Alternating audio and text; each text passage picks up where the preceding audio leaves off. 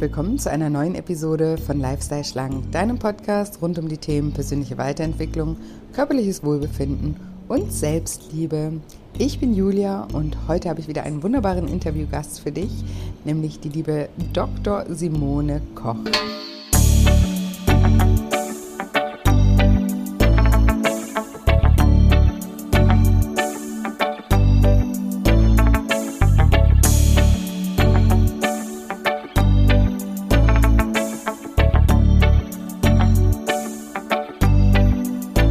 Und wenn du dich fragst, ob du dir deinen Stoffwechsel mit Diäten kaputt gemacht hast oder sogar mit einem langsameren Stoffwechsel geboren wurdest und was du tun kannst, um gesund und dauerhaft abzunehmen, dann bist du in dieser Folge genau richtig.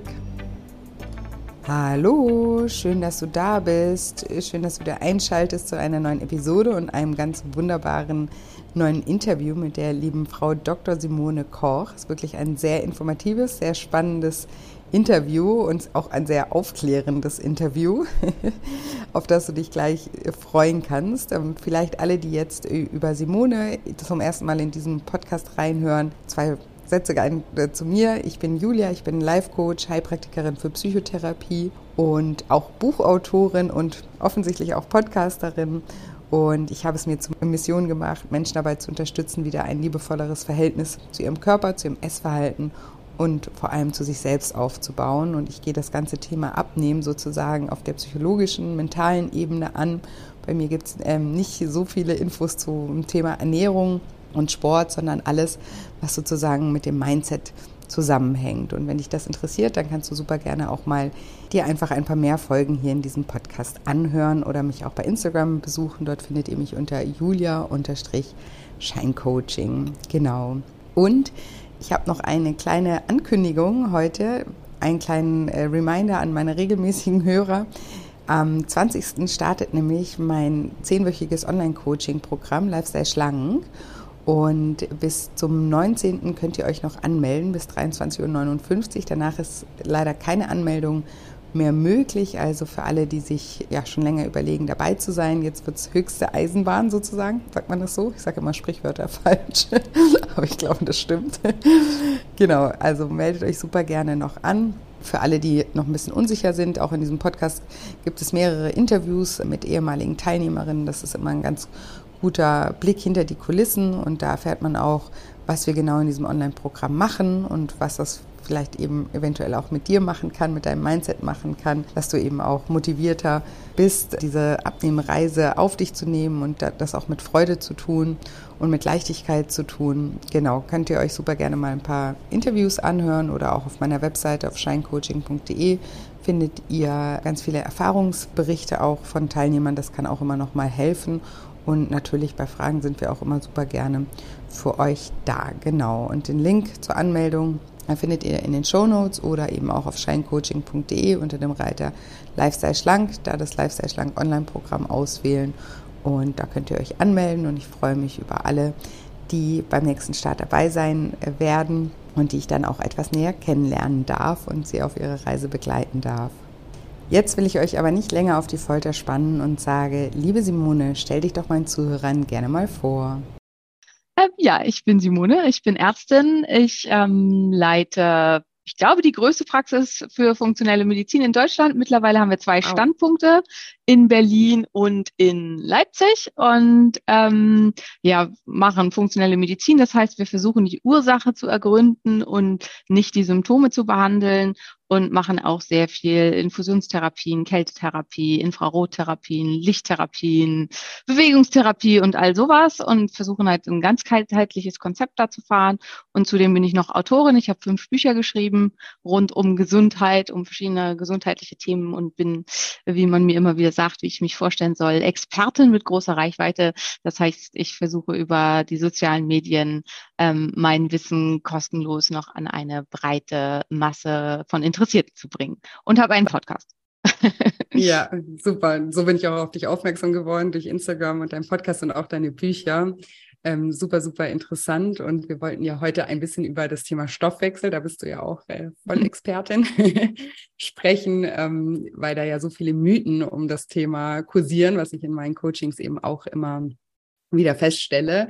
Und auch immer wieder feststelle, dass diese Mythen eben dazu führen, dass Menschen nicht die richtigen Schritte einleiten, weil sie sozusagen denken, ja, mein Stoffwechsel ist kaputt und äh, funktioniert sowieso nicht, dann kann ich, kann ich eh nichts machen. Und vielleicht starten wir einfach mal so, dass du uns vielleicht also eine kleine Einführung gibst, was der Stoffwechsel überhaupt ist. Mhm. als Start? Ähm, also der Stoffwechsel, also das, was die meisten als Stoffwechsel bezeichnen, sind alle ähm, ja, Vorgänge zwischen den Zellen in unserem Körper und wird auch zusammengefasst dann als die metabolische Rate und ist eigentlich das, was passiert, wenn wir gar nichts tun. Also wenn wir den ganzen Tag nur auf unserem Rücken liegen würden und also wenn man quasi im Koma wäre und auch keine Nahrung zuführt, nichts zu verdauen hat und so weiter, das ist die Basic Metabolic Rate, also die Basalrate. Das findet tatsächlich natürlich nie statt. Ähm, das heißt, wir essen und also jede Nahrung zu verdauen erhöht auch immer den Verbrauch. Ähm, bestimmte, also der, der Herzschlag, die ähm, Atmung und so weiter. Wenn wir uns über irgendwas aufregen, auch ganz ohne Bewegung, machen halt Veränderungen durch. Sind wir wach oder schlafen wir? Wie äh, geistig aktiv sind wir? Das hat alles Auswirkungen darauf, wie viel verbrauchen wir tatsächlich an Energie. Äh, ähm, also das ist dann der Grundumsatz und der Grundumsatz ist im Prinzip alles, was an energetischen Prozessen in unseren Zellen passiert ähm, und alles, was an Stoffwechselprozessen hier vor sich geht, weil jede Interaktion der Zellen miteinander, jede Proteinproduktion, jede Enzymaktivität in unserem Körper verbraucht Energie und daraus ergibt sich der Grundumsatz. Ja, und ist es so, dass manche Menschen sagen ja so, ja, also ich habe einen langsamen Stoffwechsel oder ich habe einen schnellen Stoffwechsel oder ähm, ja, ich, ich, ich, ich, ich, ich kann irgendwie nicht abnehmen, weil ich habe meinen Stoffwechsel irgendwann mal kaputt gemacht. Also, oder warte, das waren jetzt zu viele Fragen. Erstmal sind, sind Menschen, ja, sind so viele Sachen, die ich immer wieder höre ähm, sind Menschen mit einem unterschiedlichen Stoffwechsel geboren? Vielleicht erstmal da einzusteigen. Ne? Also wird jemand geboren mit einem schnelleren Stoffwechsel oder woran liegt das, dass tatsächlich Menschen einen schnelleren Stoffwechsel haben? Ähm, jein. Ähm, womit, also was zum einen natürlich wirklich einen großen, Ein also großen, das ist halt immer die Frage, ne? Also Medizin spricht man immer von großen Einfluss, wenn es um Signifikanzen gibt, geht. Und Signifikanz ist, signifikant ist was auch schon, wenn es sich um ein Prozent unterscheidet. Das ist schon eine Signifikanz. Und bei bestimmten Prozessen ist es, sind es vier Promille, die eine Signifikanz ausmachen. Das heißt, im Kalorienbereich, also es ist halt schon ein signifikanter Unterschied im Stoffwechsel von einem zum anderen, wenn der eine 100 Kalorien mehr am Tag verbraucht als der andere, während er genau das Gleiche tut. Ähm, das ist schon eine Signifikanz. Aufs Leben wirkt sich das so gut wie gar nicht aus. Also das ist, finde ich, halt immer ganz, ganz wichtig, sich das klar zu machen, um was das hier geht. Weil auch eine schwere Schilddrüsenunterfunktion macht eine Stoffwechselreduktion von 10 Prozent. Das wird also eine Grundumsatzreduktion. das bedeutet, bei so einem kleinen Zwergenmenschen wie mir, ähm, bedeutet, das äh, ziehen wir mal meine ganze Muskelmasse ab, die ich noch habe, die meinen Stoffwechsel tatsächlich, also meinen Grundumsatz tatsächlich höher macht, bedeutet das bei mir 120 Kalorien. Das ist ein halbes Snickers. ähm, das reißt, das macht den Kohl nicht fett, ne? Also und mich auch nicht. Also, halt, also ja, über Jahre also wenn ich halt über Jahre ein halbes Snickers mehr am Tag esse, dann macht mich das tatsächlich irgendwann dick. Aber wenn in unserem Körper alles normal funktioniert, dann interagiert er das auch gegen, sodass man halt eben entsprechend weniger isst, weil man hat ja einen geringeren Bedarf. Und dann macht das halt überhaupt keinen Unterschied. Ähm, das heißt also, das ist das eine, die Schilddrüsenfunktion. Die, und ob ne, ähm, es gibt eben manche Menschen, die haben von Natur aus eine bisschen höhere Schilddrüsenfunktion und laufen immer so ein bisschen höher. Sind, und dann gibt's halt Menschen, die ähm, haben von Natur aus ein bisschen niedrigere Schilddrüsenfunktion, aber alles jeweils völlig im Normbereich, ohne dass es irgendwie krankhaft ist. Das hat tatsächlich, dann ist Adrenalin Noradrenalin und ähm, wie man so, wie schnell man gestresst ist von Dingen. Das spielt halt auch eine Rolle. Das kann auch mit Auswirkungen haben, wie hoch tatsächlich der Grundumsatz ist, ob der ein bisschen höher, ein bisschen niedriger ist. Aber auch hier ganz, ganz minimale Unterschiede. Ähm, und das ist halt alles das auf den Grundumsatz. Und das ist das, was eigentlich der Stoffwechsel ist. So, und wenn wir jetzt zu den Sachen kommen, was wirklich Relevanz hat, das ist zum einen das, was ich am Anfang schon gesagt habe, Muskelmasse, weil ja, ich bin nur 1,62 groß und das ist tatsächlich auch was Frauen unter 1,65. Das finde ich ganz, ganz wichtig, weil das wird oft vergessen und nicht erwähnt, haben tatsächlich einen deutlich niedrigeren Grundumsatz als Frauen über 1,65, weil die Organe, also das scheint so ein äh, so eine Schwelle zu sein, wo das wirklich eine Relevanz hat, weil die Organe viel kleiner sind und die Organe mhm. brauchen dann für ihren Erhalt weniger Energie. Da ist man halt so ein bisschen, also das ist so ein bisschen sowas, wo man so ein bisschen angearscht ist. Also die meisten Diäten funktionieren für sehr kleine Frauen nicht gut, weil man wirklich weniger Umsatz hat als jemand anderes. Aber ähm, Ganz abgesehen davon, ähm, also ich bin halt sehr, sehr muskulös. Also ähm, in der im DEXA-Scan und in der Biermessung kommt bei mir halt raus, very muscular, sieht man so jetzt halt nicht, aber ähm, äh, wenn ich nackt bin, sieht man es schon. Und, ähm, und das ist halt, das macht halt einen großer Unterschied. Muskeln brauchen sehr, sehr viel Energie für ihren Erhalt. Ähm, das ist auch der Grund, warum der Körper, wenn man die nicht ständig bedient und trainiert, die auch sofort wieder los wird, weil ähm, wenn er die das Gefühl hat, er braucht die nicht, dann ähm, baut er die sofort wieder ab, weil die halt irgendwie ihren Erhalt sehr, sehr viel Energie brauchen. Also das macht tatsächlich einen Riesenunterschied. Und der zweite Riesenunterschied gehört nicht zum Grundumsatz, sondern zum Leistungsumsatz und das sind die sogenannten Need Calories, ähm, Non-Exercise, ähm, äh, Thermogenic, Thermogenic Actions. Ähm, das ist rumgezappelt.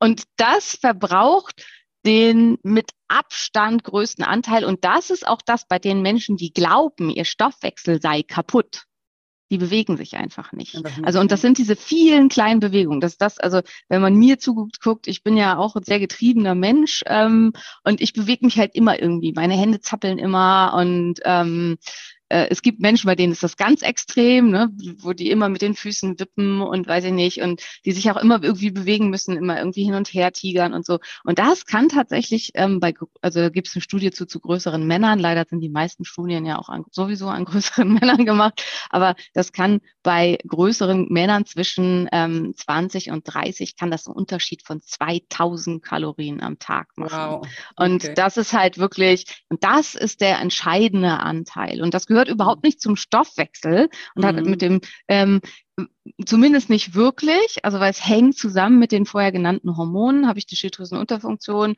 bewege ich mich tendenziell nicht, ähm, bin ich ganz wenig stimuliert, also laufen meine Stresshormone nicht normal, wie sie eigentlich sollten, bewege ich mich tendenziell nicht? Und ganz, ganz wichtig, bin ich insulinresistent, bewege ich mich tendenziell nicht. Also ähm, die, die Menge der Need Calories sinkt massiv durch Störungen in diesen verschiedenen Stoffwechselwegen, was aber nichts mit dem Stoffwechsel zu tun hatte. Wir reden, glaube ich, nur, also ich habe das in Anführungszeichen gesetzt, ja. weil es, ähm, ja, genau, weil das halt da einfach äh, eine ganz große Relevanz hat. Aber es ist halt nicht, dass da was kaputt gegangen ist durch Diäten oder irgendwie ja, oder, sowas. oder genetisch einfach oder genetisch schon immer kaputt war, genau. Ja, ja. Genau, ja, das, das war mir einmal wichtig und ähm, vielleicht auch nochmal so zusammenfassen, das ist ja auch eben gesagt, eben wenn man kleiner ist, weil das höre ich halt auch immer, ja, mein Mann, der kann essen, was er will. Ne? Das geilste Beispiel so, immer. Wenn dann, wenn dann, ja, wenn dann halt eine 1,60 äh, Frau irgendwie so eine kleinere Frau neben so einem 2-Meter-Mann ist, dann ja. ist ja auch ähm, klar, ja. dass auch, egal was sie jetzt an Aktivitäten noch machen, also äh, allein wegen der Körpermasse sozusagen ja. natürlich die Frau weniger zu sich nehmen kann als, als der Mann. Also der Vergleich hinkt dann natürlich. Ich habe tatsächlich ähm, auch, also mein Freund ist ja ähm, Sportler auch und ich habe tatsächlich fast den halben Grundumsatz von ihm. Und das ist halt, und wenn ich das essen würde, was er isst, also er arbeitet ja auch noch körperlich und dadurch äh, hat er wirklich einen Tagesgesamtumsatz von 5.000 bis 6.000 Kalorien. Wenn ich das essen würde, von, was er isst, wäre ich innerhalb von einem Monat 15 Kilo schwerer oder so. Also genau. das ist, und das höre ich auch ganz oft, dieses Argument, aber mein Mann ist, ich esse nicht mehr als mein Mann und der ist total schlank. Und das ist wirklich das dümmste Argument, was man irgendwie bringen kann, wenn es um Gewicht geht. Aber es kommt trotzdem immer wieder, ich glaube, durch einfach ähm, Unwissenheit, also was ja auch okay ist.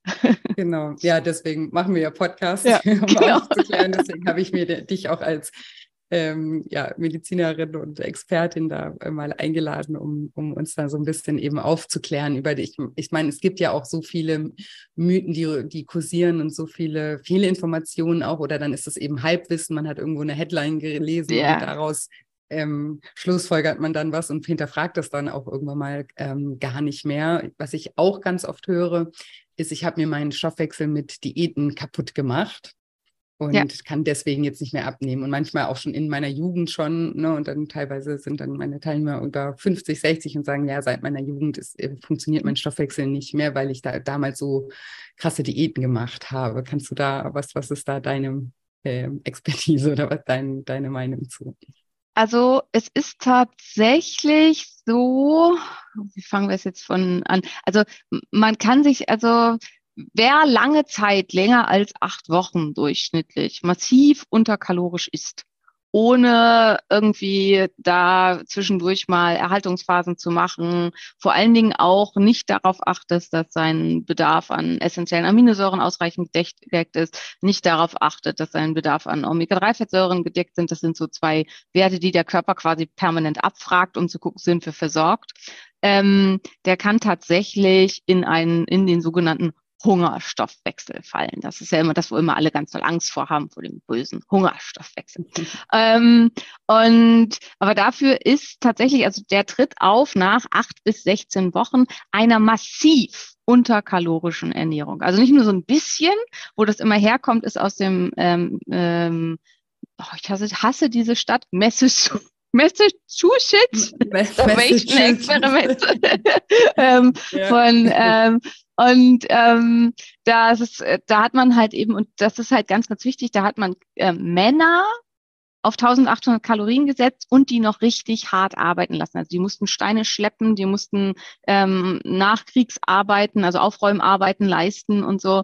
Und die waren vorher schon und, und auch ganz, ganz wichtig, ja, die genau, waren bereits normalgewichtig. Und mhm. das ist halt der ganz, ganz, und das ist auch, bin ich, ich sage jetzt einfach mal das böse harte Wort, zu fett ähm, dann kann mein Körper und ich gehe in einen Fettstoffwechsel, also dass ich Fett verbrennen kann, weil das ist hier, hier kommt wieder Insulinresistenz ins Spiel, das kommen wir gleich nochmal. Aber sagen wir mal, ich bin in der Lage, wirklich Fett zu verbrennen. Habe ich einen nahezu unbegrenzten Speicher, von dem ich meinen Grundumsatz decken kann. Und solange ich zu fett bin, falle ich auch nicht in den Hungerstoffwechsel. Also solange ich Fett verbrennen kann und halt eben noch jede Menge Speicherfett an mir habe. Und das wird immer zusammengemischt weil natürlich gibt es die halb verhungerte Fitness-Community, die seit, ähm, seit sie 14 ist, äh, versucht mit 1400 Kalorien klarzukommen und die wirklich einen eingeschränkten Grundumsatz haben und halt eben, weil sie sich im in einem echten Hungerstoffwechsel befinden, weil sie auch permanent am Verhungern sind. Also weil sie keine Reserven haben. Ne? Weil also keine Reserven da sind, genau, weil ja. halt irgendwie Frauen mit einem Körperfettanteil von irgendwie 16 Prozent, die da unbedingt bleiben wollen und so. Und aber das ist ja nicht die Regel und das ist wahrscheinlich auch nicht deine Klienten, nehme ich mal an, also die halt zu dir kommen. Ähm, ja. Und äh, aber die, die vergleichen sich halt gerne mit denen, weil die haben halt wirklich ein Hungerstoffwechsel und ein Stoffwechselproblem. Und das ist ja auch das, was man bei YouTube und so, das sind ja oft dann die Wettkampf-Bodybuilder oder so, die dann halt über diese Sachen berichten. Und für die ist das halt wirklich ein Problem. Und die müssen halt auch redieten, um halt wieder auf einen vernünftigen Stoffwechsel zu kommen und ihren Körper wieder ins Normale zu bringen und so, weil die hatten diese Reserven nicht. Also die, das ist, also eine Wettkampfdiät ist, ist im Prinzip kontrolliertes Verhungern. Und ja. ähm, das ist halt überhaupt nicht vergleichbar mit jenem, jemandem, der 30 Kilo Speicherfettreserve hat. Und diese Speicherfettreserve ist genau für diesen Zweck. Also ich bringe da halt gerne das Beispiel Eisbären im Winterschlaf beziehungsweise in der Winterruhe, die schlafen nicht wirklich, ähm, essen zwei Monate lang nichts und er ernähren sich ausschließlich von ihrem eigenen Fett. Die graben sich halt ein im ähm, Eis und essen dann zwei Monate lang nichts und ernähren sich von ihrem eigenen Fett. Und dafür sind auch unsere Fettreserven, um im Winter zu überleben, wenn es halt nichts zu essen gibt. Und das schadet uns überhaupt nicht. Ähm, wenn wir die Reserven haben. Das ist halt ja. immer der entscheidende Teil. Und dann gehen wir halt auch nicht in den Hungerstoffwechsel und dann machen wir uns auch nicht den Stoffwechsel kaputt mit irgendwelchen Diäten. Was hier in den allermeisten Fällen ist der Fall ist, dass zu viel gegessen wird und dass die Leute sich selber belügen. Das ist leider einfach so. Also gibt es halt jede Menge Untersuchungen zu, dass das, was geschätzt wird und die meisten Studien mit zum Beispiel hier Schokolade macht schlank oder so sind halt immer Studien, wo man die Leute nur befragt hat, was sie so essen und dann das nicht wirklich kontrolliert hat. Und es gibt halt ja diverse Untersuchungen, wo man sogar, selbst wenn man den Leuten angekündigt hat, dass man hinterher kontrolliert, was sie wirklich gegessen haben, haben sie 500 bis 600 Kalorien weniger angegeben, als sie tatsächlich ähm, gegessen haben, weil sie es ja, einfach vergessen. Meistens, ja, genau, weil es ihnen gar nicht ja. bewusst ist, weil ganz genau. viele Prozesse ja auch automatisiert, äh, ne, auf Autopilot genau. hier mal kurz in die Nussschale gegriffen. Ja, genau, genau. kurz eine Scheibe Käse am, am, am Kühlschrank reingesnackt, ja. die man ja gar ja. nicht so als Mahlzeit oder als irgendwas wahrnimmt ja. und dann das, äh, ich, ich mache immer in meinem Coaching in der ersten Woche, machen wir immer so ein Ernährungs-Emotionstagebuch, wo ja. wirklich alle angehalten sind, mal wirklich alles, wirklich alles, sage ich, aufschreiben und alle sind immer genervt und sind so, oh, ich weiß doch schon und ne, ja. und, aber jeder ist danach immer so, boah, Überrascht. krass, ja, krass, habe ich total unterschätzt, ne, und das ist, ja, das ist ein ganz, ganz großes Problem und deswegen ähm, ja, mache ich ja auch meine Arbeit und du auch, dass, dass man eben einfach auch aufklärt und die meisten Dinge können wir ja beeinflussen. Ne? Also es ist ja. ja. eben nicht so, dass, dass wir irgendwie dem Schicksal ausgeliefert sind und nichts an den, an den Dingen ändern ja. ähm, können, nur wenn wir eben irgendwie am, am Ende immer alles auf den Körper schieben und irgendwie den Glauben haben, ja, das funktioniert ja eh nicht, dann machen wir eben halt auch nicht ja. die richtigen Dinge, weil wir gar keine Motivation, also für was auch, ne? wenn man eh denkt, ja, funktioniert ja, bei mir sowieso nicht. Ähm, deswegen war mir das jetzt nochmal ganz, ganz wichtig, eben weil das höre ich auch immer, dass dann, also viele Menschen, die auch übergewichtig sind, kennen ja auch dieses Hungergefühl erstmal gar nicht, ne, weil ja immer das gegessen wird, bevor überhaupt Hunger kommt. Das ja. heißt, da ist immer auch eine ganz große Angst vor diesem Gefühl, weil das einfach ein ungewohntes ähm, Gefühl auch ist. Und dann kommt dann noch dieses, und ich habe gehört, wenn ich zu wenig Kalorien zu mir nehme, dann äh, mache ich mir irgendwie den Stoffwechsel kaputt oder eben haben dann noch so alte Glaubenssätze. Ich habe ja in meiner Jugend mal eine Diät gemacht und deswegen ähm, kann ich jetzt nicht mehr abnehmen mein Leben lang, weil ich mal mein Stoffwechsel kaputt ist. Und da wollte ich jetzt auch noch mal kurz einhaken, fragen, selbst bei den Bodybuilderinnen, die wirklich in den Hungerstoffwechsel sind und sich wirklich für eine Zeit den, den Stoffwechsel auch kaputt gemacht haben oder deponiert, äh, ramponiert haben, ähm, selbst die können doch den wieder ja, natürlich. Genau. Nach acht Wochen ja. ist alles wieder gut. Also spätestens okay. nach acht Wochen. Also ja. die, die, auch dafür, die haben ja dann hinterher auch diese Protokolle, wie die da halt wieder und also ich habe ja gerade sieben Wochen, kann ich ja mal so, ich habe gerade sieben Tage gefastet, ähm, Wasserfasten. Das heißt, ich habe wirklich sieben Tage gar nichts gegessen, nichts, nada. Und ähm, ich habe halt vorher meinen Stoffwechsel gemessen. Ich habe den Luxus einer ähm, indirekten Kalorimetrie in der Praxis. Das heißt, wenn ich da Bock drauf habe, kann ich jeden Tag meinen Grundumsatz messen, was ich zum Teil auch, also jeden Tag mache ich es nicht, aber ich versuche so oft wie möglich zu tun, um mit solchen Mythen und so auch mit für mich so ein bisschen mit ranzukommen und so. Und ich messe halt auch Leute in einer starken Schilddrüsenunterfunktion und so zum Teil einfach auch aus ähm, wissenschaftlichem Interesse. Und ich bin reingegangen in das Ganze mit einem Stoffwechsel von 1395 Kalorien Grundumsatz am Tag und rausgegangen mit 1125. Das heißt, nach sieben Tagen gar nichts essen hat sich schon, und das ist auch logisch, ne, weil äh, der Körper spart dann halt eben, ähm, hat sich halt eben schon mein Stoffwechsel ein bisschen reduziert, aber halt um 125 Kalorien. Aber, und jetzt kommt ein ganz, ganz wichtiges Aber, danach habe ich halt drei Tage überkalorisch gemacht, ähm, um halt wieder in ähm, ja, wieder reinzukommen ne? und äh, halt auch mal alles so ein bisschen zu pushen und so. Und bei der letzten Messung war tatsächlich mein Grundumsatz bei 1750.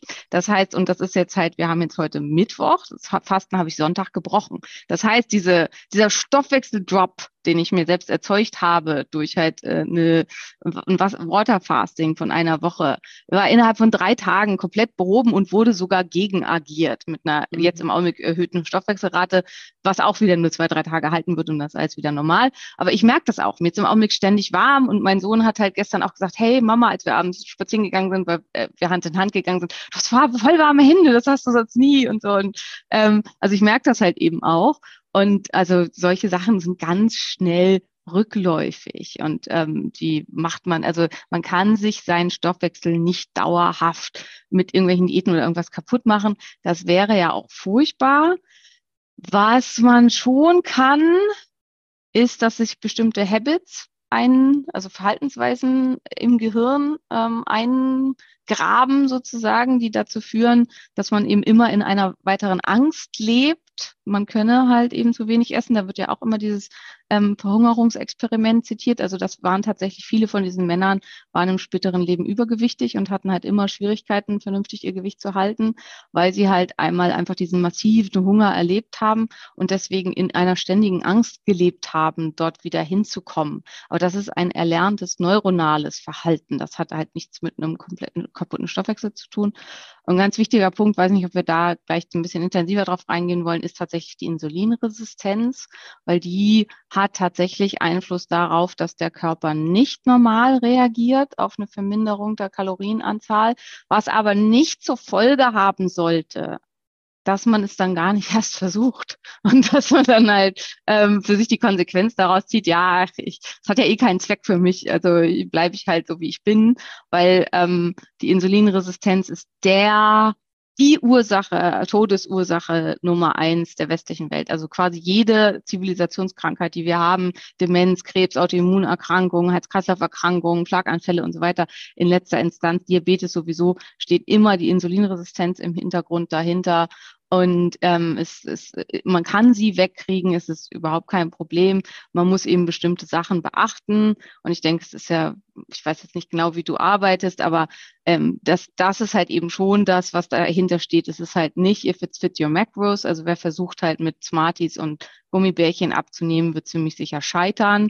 Ähm, weil was wir essen halt eben schon einen großen Einfluss darauf hat, wie sich unser Körper damit verhält. Ähm, ja, weil in der Insulinresistenz ist es halt tatsächlich so, dass der Körper ähm, wesentlich empfindlicher darauf reagiert, auf eine Kalorienreduktion, indem er die ähm, Need Calories runterfährt, ganz, ganz schnell und sich dann tatsächlich eben der Output vermindert, weil der Körper dadurch, dass er nicht die Möglichkeit hat, an seine Reserven ranzukommen, Angst hat zu verhungern, auch wenn das totaler Quatsch ist. Und können wir da ein, können ja. wir da einen Schritt nochmal ganz kurz zum Verständnis? Kannst du vielleicht kurz erklären, was eine Insulinresistenz ist und wie die sich bemerkbar macht und auch woher man weiß, ob man insulinresistent ist? Ähm, also eine, Insulin, also eine Insulinresistenz ist, ähm, dass äh, die Zellen unseres Körpers Insulin nicht mehr in die Wirkung kommen lassen und dass dadurch Glucose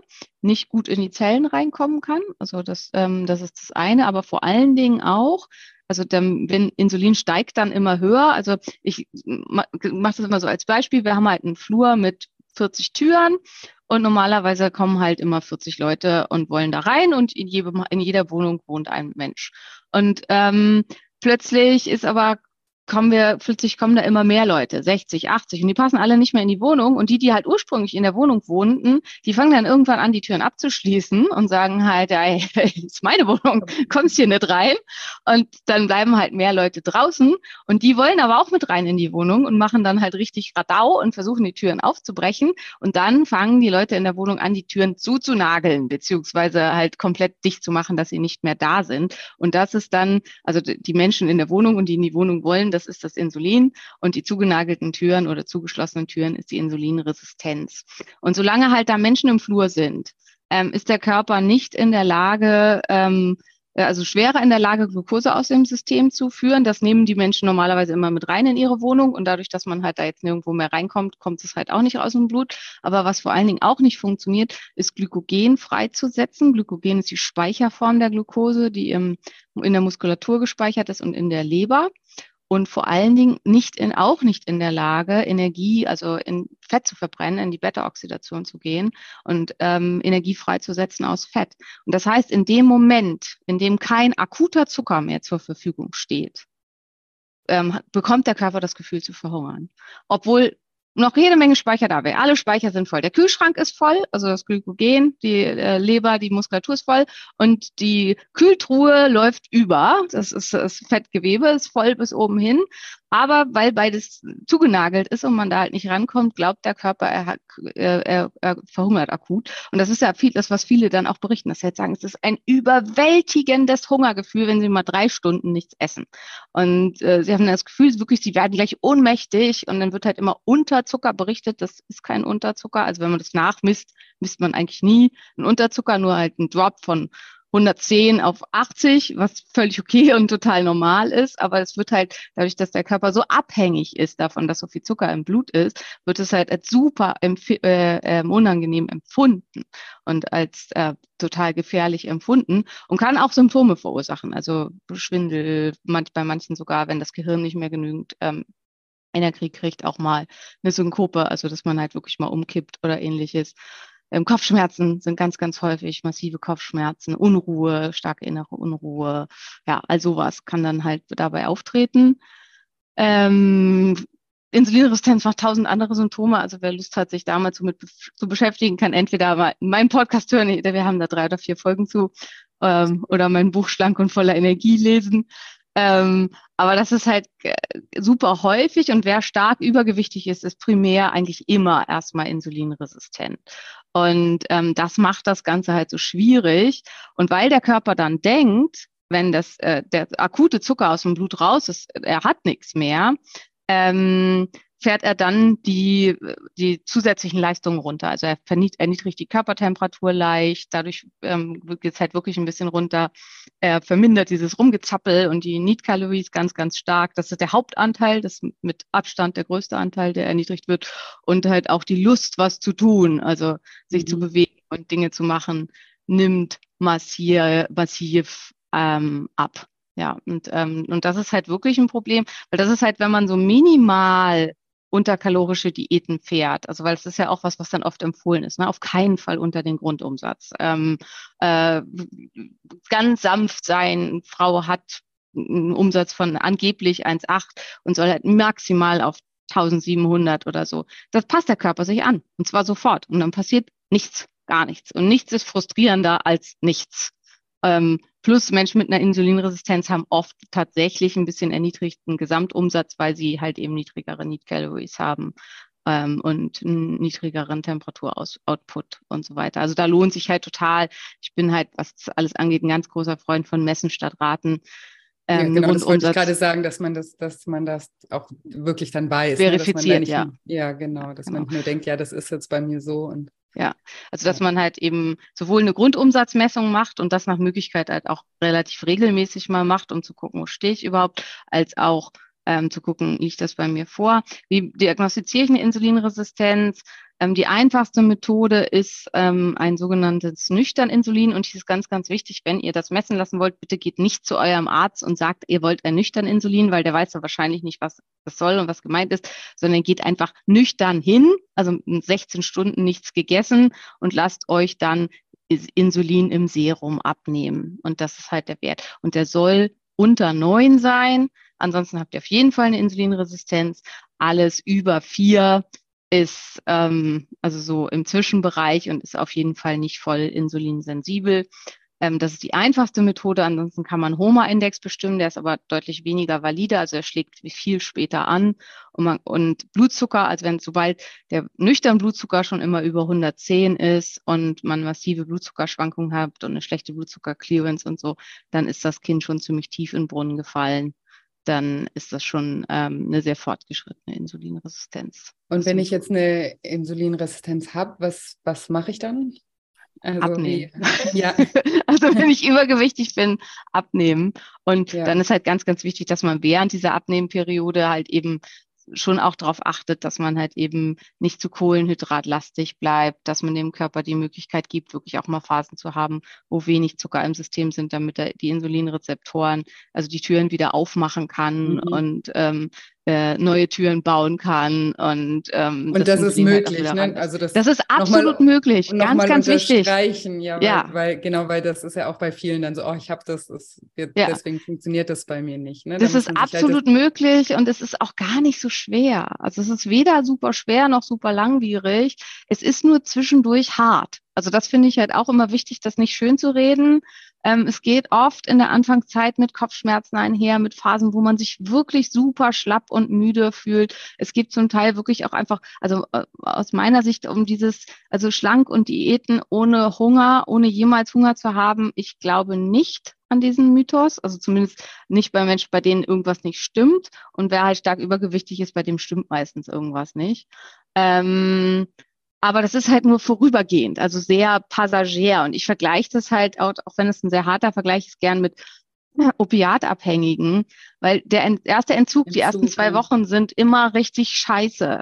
Aber das, das, was so schwer, das so schwer macht und was der harte Teil ist, ist der Teil danach, der psychische. Teil, der Teil, wo es halt wirklich darum geht, seine schlechten Gewohnheiten abzulegen und so weiter. Und das ist halt auch bei der Insulinresistenz, den körperlichen Teil durchbrechen. Das ist gar nicht so wild. Also das ja. ist halt, das sind halt ein, zwei Wochen, wo es einem dann halt auch mal schlecht geht und man vielleicht mit massivem Hunger zu kämpfen hat, als zum Teil ein bisschen unangenehm und schwierig ist. Ähm, aber das lässt sich tatsächlich ähm, beheben und dafür braucht man auch keine Medikamente oder irgendwas. Und Supplements können massiv helfen, aber es geht auch ohne.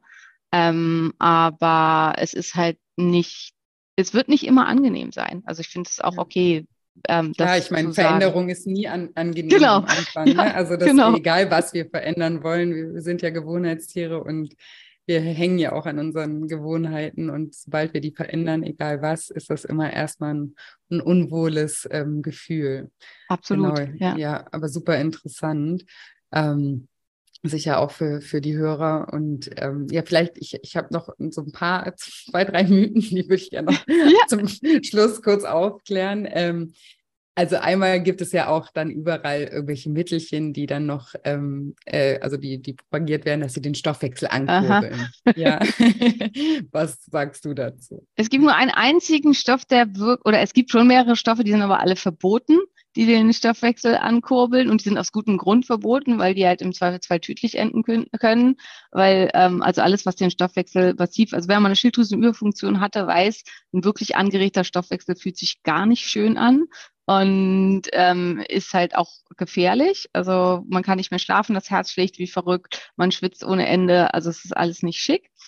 Ähm, dementsprechend und, und ähm, es gab halt ein paar Stoffe, die das gemacht haben, also die eine Entkopplung der Atmungskette erreicht haben und an denen kann man aber halt eben auch sterben. Und dementsprechend sind die alle verboten, aus gutem Grund. Der einzige Stoff, den es quasi noch auch frei verkäuflich, nicht nur quasi, den es frei verkäuflich gibt, von dem ich aber ganz, ganz, ganz dringend abraten würde, der tatsächlich den Stoffwechsel deutlich beschleunigt, ist Nikotin. Hm. Ähm, und was. Das streiche ich. ähm, alle anderen, also ähm, Grünteeextrakt, hier äh, grüner Kaffee, Bohnen, bla, äh, Raspberry, Ketones, was da immer alles unterwegs ist, das macht eventuell, also zum Teil, also zum Beispiel Grünteeextrakt, macht eine Erhöhung des Stoffwechsels um drei Promille. Hooray.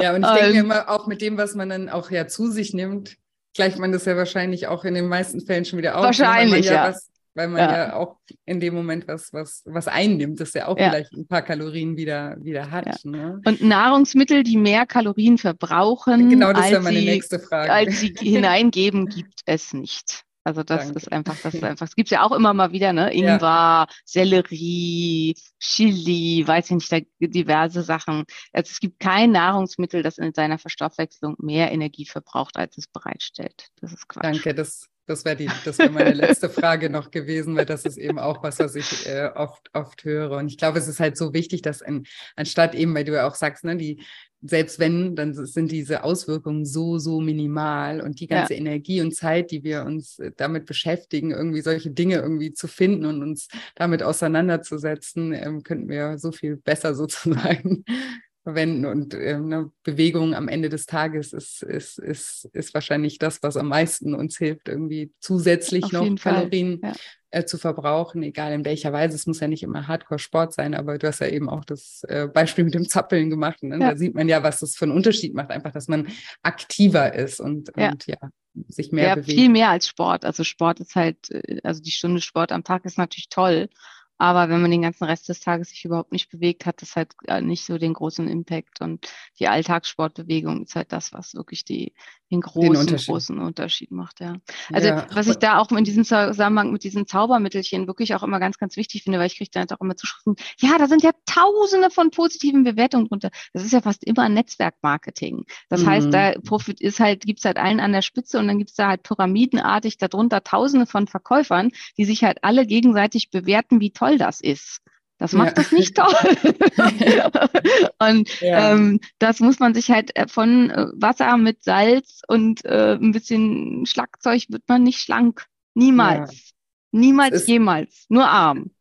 Ja, es ist halt leider so, dass es einfach eben diesen Aufwand und diese Arbeit und auch mal einen kurzfristigen Leidens, Leidensweg mit sich bringt. Das muss man sich ja. halt einfach äh, bewusst machen.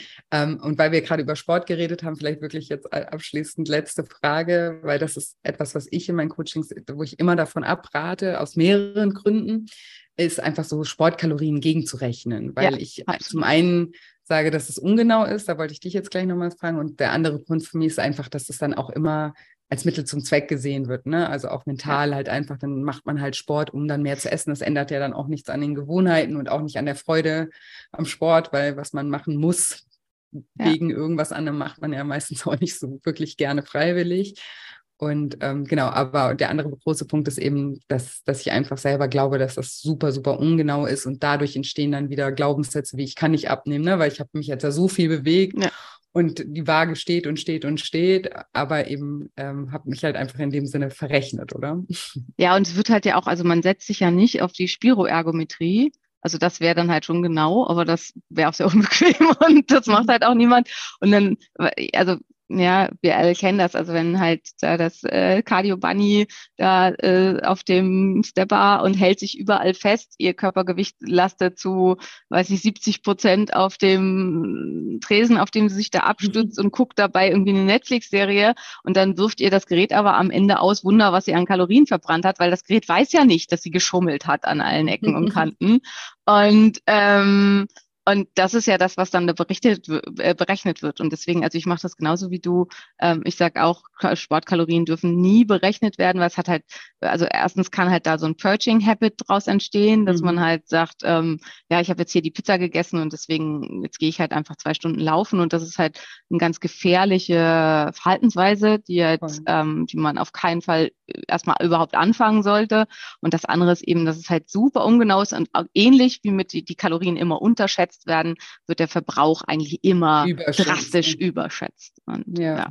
Genau. Ja, super wichtig. Also auch in den Apps ne, mit Schritte zählen ja. und eben auf den Fitnessgeräten und allem. Ich sage immer, das ist ein schöner Zusatz, ne, aber der sollte, ja. der sollte so, genau. eine, so ein Fragezeichen bleiben. Und schwitzen und leiden macht halt leider nicht, also Schwitzen und Leiden nicht gleich Kalorienverbrauch. Das ist halt leider auch das Problem. Und das ist halt leider das Problem, desto übergewichtiger ist, desto mehr schwitzt und leidet man, während man den Sport macht. Aber es das heißt halt nicht, dass man deutlich mehr Kalorien verbraucht als jemand, bei dem der halt deutlich fitter ist und für den das nicht so ist. Und das äh, ist auch, dass ganz viele Menschen das glauben. Also es ist halt mhm. auch so ein mhm. Mythos, dass viele glauben, desto mehr sie schwitzen und desto anstrengender es sich für sie anfühlt, desto anstrengender ist es auch. Und das ist halt einfach nicht. Also ähm, äh, Leistung ist gleich Weg mal Arbeit. Also das ändert sich halt nicht. Das ist eine physikalische Berechnung, die ähm, ist halt immer gleich, egal wie unangenehm man den Weg erfindet. Ja. Ja, das ist ein guter Punkt auch. Ja, das, das stimmt, dass das natürlich, ja klar, wenn sich so super anstrengend anfühlt, weil man ja noch nicht in der Habit ist, sich viel zu bewegen oder eben auch viel Gewicht mit sich rumträgt, ähm, kann ich kann ich gut nachvollziehen, dass man dann denkt, ne, so anstrengend wie das war, das muss ja wahnsinnig viel ja. verbraucht haben. Ja, stimmt. Ja, vielen, vielen Dank, Simone, dass du uns hier heute so aufgeklärt hast und einmal alle Mythen durchgestrichen. Das unterstützt mich auch sehr in meiner Arbeit. Deswegen bin ich dir da sehr, sehr dankbar. Und ähm, du bist ja super aktiv auch ähm, bei Instagram. Äh, ich werde das natürlich alles auch noch verlinken, aber sag gerne auch nochmal, äh, wo man dich da findet und da ja. ein paar Hörer also, mehr Infos mein, bekommen. mein Account ist einfach at Dr. Simone Koch, also DR und dann Simone Koch hintereinander weg. Genau. Und ja, und darüber findet man alles weiter. Meine Homepage ist genauso www.drsimonekoch.de. Äh, unsere Praxis ist anders, aber wenn ihr meinen Namen googelt, findet ihr auch meine Praxis.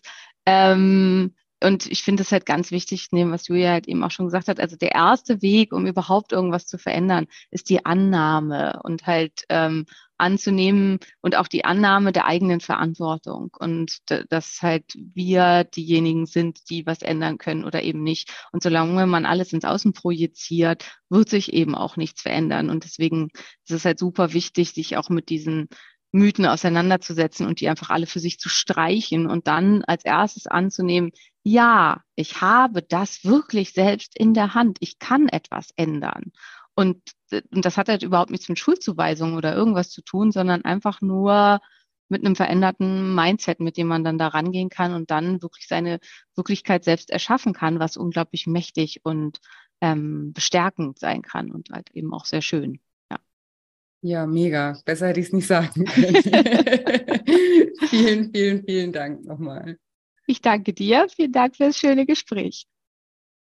Ja, und jetzt hoffe ich wie immer, dass dir diese Folge gefallen hat und dass du viel aus dem Interview mit der lieben Simone für dich mitnehmen konntest, dass du mit den Mythen rund um den Stoffwechsel endlich abschließen kannst und dich voll und ganz auf das Wesentliche konzentrieren kannst. Und ja, wenn dir diese Episode gefallen hat, dann freue ich mich wie immer auch, wenn du mir eine positive Bewertung für diesen Podcast hinterlässt. Und ja, ich freue mich sowieso immer auch, wenn wir uns bei Instagram miteinander verbinden. Dort findest du mich unter julia-scheincoaching. Auch da kannst du mir gerne Kommentare oder Nachrichten über die Folgen äh, schicken, wie sie dir gefallen haben, was du, aus, was du aus diesen Folgen für dich mitnehmen konntest. Oder wenn ihr auch Ideen habt zu neuen Inhalten von Folgen, könnt ihr mir auch immer super gerne bei Instagram einfach schreiben. Und genau, an der Stelle wollte ich euch noch mal kurz daran erinnern, dass eben der nächste Programmstart von Lifestyle Schlank am 20. Januar ist. Das heißt, ihr könnt euch bis zum 19. um 23.59 Uhr noch anmelden. Danach ist leider keine Anmeldung mehr möglich. Und den Link zur Webseite, wo ihr euch anmelden könnt, findet ihr in den Show Notes oder auf shinecoaching.de unter dem Reif, äh, Reifer, unter dem Reiter Lifestyle Schlank. Und hier auch nochmal ein kleiner Shoutout an alle, die sich schon angemeldet haben. Ich freue mich wahnsinnig auf den Start. Für mich ist es auch immer eine ganz tolle und spannende Zeit mit euch gemeinsam. Es ist einfach immer ja, schön zu sehen, welche Transformationen in diesem Programm einfach ja, geschehen. Und ja, es ist für, für mich, wie gesagt, auch immer eine schöne Zeit. Und jetzt war lange wieder kein Programmstart. Deswegen ja, bin ich voller Vorfreude, freue mich auf euch und ich hoffe, ihr freut euch genauso, weil es, ihr könnt euch freuen, weil es liegen wirklich sehr, sehr aufschlussreiche und vor allem sehr, sehr wertvolle zehn Wochen vor euch, wo ihr ganz, ganz viel über euch selber erfahren werdet, was euch nie wieder jemand wegnehmen kann und was euch ganz, ganz viel bringen wird. Und zwar nicht nur was das Thema Abnehmen angeht, sondern dass diese Transformationen, die beziehen sich wirklich auf alle Lebensbereiche. Das hört ihr ja auch immer in den Teilnehmerinterviews, wie weitreichend die Erkenntnisse sind, die ihr in diesem Programm gewinnt. Und ja, deswegen ist das eine sehr, sehr wertvolle Zeit und deswegen freut euch darauf und ich freue mich, wie gesagt, auch. Genau, und jetzt bleibt mir nicht mehr viel zu sagen, außer dass ich euch wie jede Woche eine wundervolle Woche voller neuen Möglichkeiten wünsche und mich auch schon ganz doll auf nächste Woche Dienstag freue, wenn wir uns wieder hören. Macht's gut, bis bald, eure Julia.